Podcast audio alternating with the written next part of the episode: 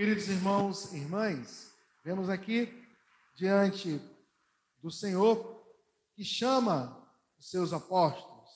E aqui eles, Jesus chama para serem pescadores de homens. Então levaram as barcas para a margem, deixaram tudo e seguiram Jesus. Deixaram toda a sua economia, família e foram, porque eles viram o milagre, viram a graça. Você vê que eles pescaram a noite toda. A noite toda. E ali estavam cansados já. Mas o que, que foi de diferencial? Ouvir a palavra do Senhor. E Jesus falou para eles: ó, avança para as águas profundas e lançai vossas redes para a pesca. E Simão fala: Mestre, trabalhamos a noite toda, não pescamos nada, mas em atenção à tua palavra, vou lançar as redes o ponto principal para a nossa vida. Estou colocando diante de Jesus a minha vida, a minha família, o meu trabalho, o meu estudo. Eu tenho que colocar para Jesus primeiro. Às vezes a gente quer fazer um monte de coisa. Quer estudar, quer não sei o quê, quer não sei o que lá. Agora, eu estou fazendo diante do Senhor, na perspectiva dele. Aí eu crio minhas perspectivas Aí só cria o imaginário. Aí eu não pensei que era assim, que eu criei. O problema é a nossa perspectiva, que a gente se frustra o tempo todo. A gente coloca uma, uma esperança em certas coisas, aí não tem nada a ver com a gente, vai ficar frustrado. Porque a gente cria situações.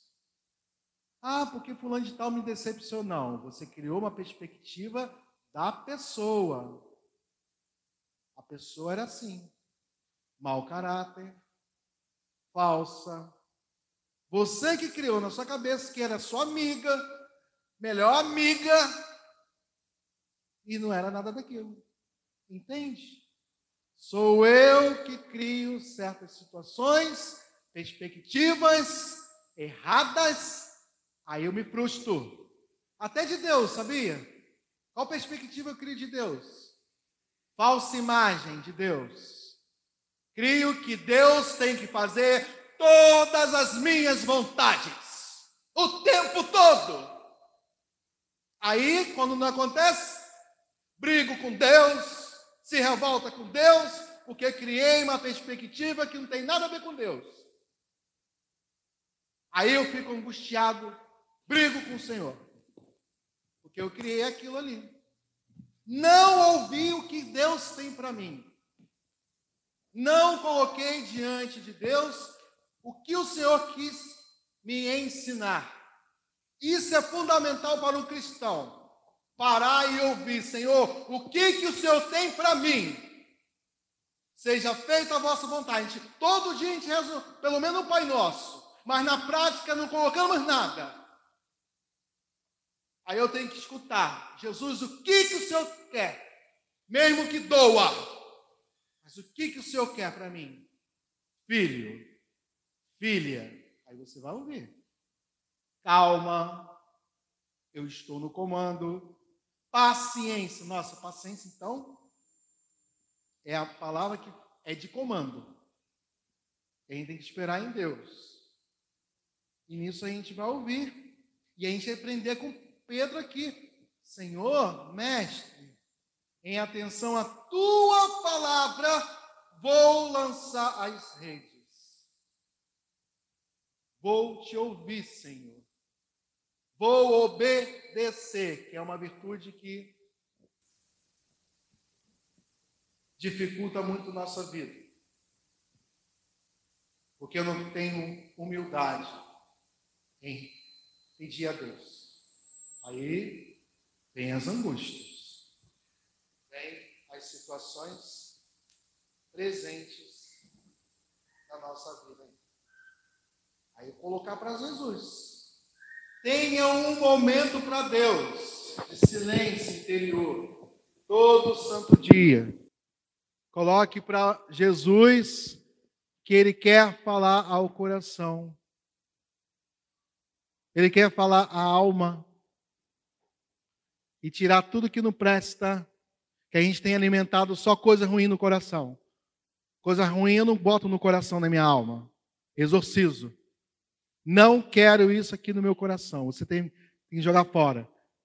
Vem pensamentos ruins, desgraça. Senhor Jesus, caia por terra todo esse pensamento aqui, todo esse sentimento falso que não vem da tua presença. Eu ordeno, saia por, caia por terra em teu nome. No dia mesmo veio, algumas pessoas vai renunciando tudo isso aí. Padre, ó, oh, tomar leve, claro, você fica botando porcaria no teu coração. Claro, só peso. Nunca vi. Jesus falou: Vem de vós que estás cansados e fatigados, meu peso é leve, meu fardo é suave, e você bota um monte de peso nos seus ombros. Cadê Jesus nessa hora? Cadê o Senhor teu mestre que eu tenho que ouvir? Se eu tenho meu mestre, ah, Jesus é meu mestre, é alfa e ômega, canta, e na hora H tem que colocar para Jesus. Tem que colocar para o Senhor. Tem que ouvir. Ah, eu tenho dificuldade, então começa a se concentrar trabalhar a ansiedade, desligar um pouquinho, sair, opa, no meio da natureza, e Deus vai falar, comunicar o coração. É para ontem.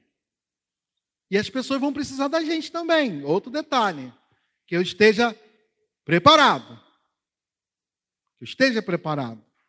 Aí pedi ao Senhor que venha manifestando a graça. Ele quer Jesus quer. Agora eu estou cooperando? Coopera com Ele. Ele quer. Senhor, estou aqui. Venha. Venha, Senhor. Fale ao meu coração aqui, como falou a Tiago, a João, a Pedro, a tantos aqui, ó. Falou o coração e largaram tudo. O que, que eu tenho que largar para estar com Jesus mesmo? Aqui a gente sabe que é um, uma vocação específica de uma missão além. Teve uma, um casal que sentiu no coração que Deus chamou para a África. Aí eu fui conversar com o padre. Vocês estão malucos? Você está coisa de cabeça. São tudo doido. Aí, um ano depois, os dois, o casal estava lá na África, manifestando a graça de Deus lá. E depois teve um momento que teve com o padre Aí o padre falou: Olha, desculpa, perdão. Ainda bem que vocês não me ouviram. E vocês estavam sentindo no coração a vocação missionária, que não é minha. Ainda bem que vocês não me ouviram. Porque ele estava falando do medo dele. Né?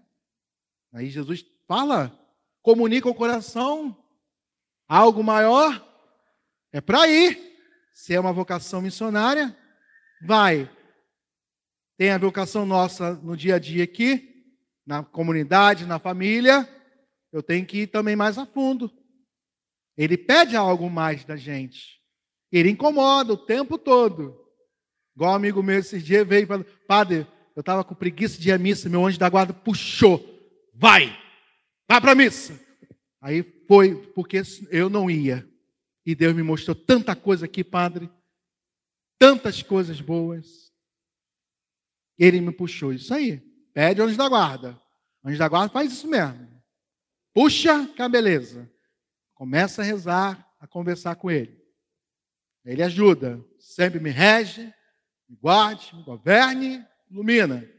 Pede anjo da guarda, que ele vai falar, vai puxar a orelha, vai te dar direção. E possamos colocar diante do Senhor que Ele quer fazer de todos nós, todos nós, pescadores de homens. Não é só o padre, não. A responsabilidade de todo mundo, criança, jovem, idoso, todo mundo aqui é responsável por uma alma. Não é só o padre, não. Todos nós somos protagonistas da evangelização. É um trabalho em conjunto, em unidade.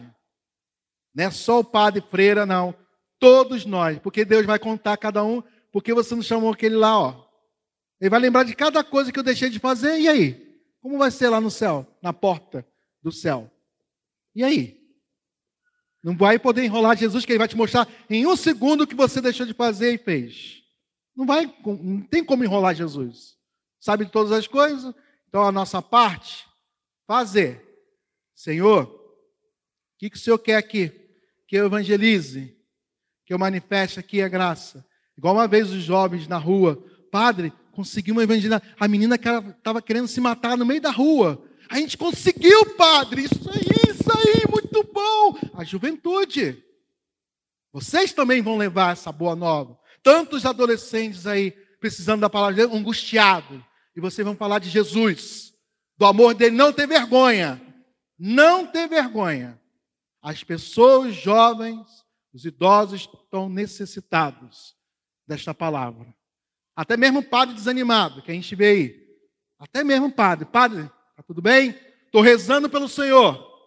Se ajuda o padre, obrigado. Né?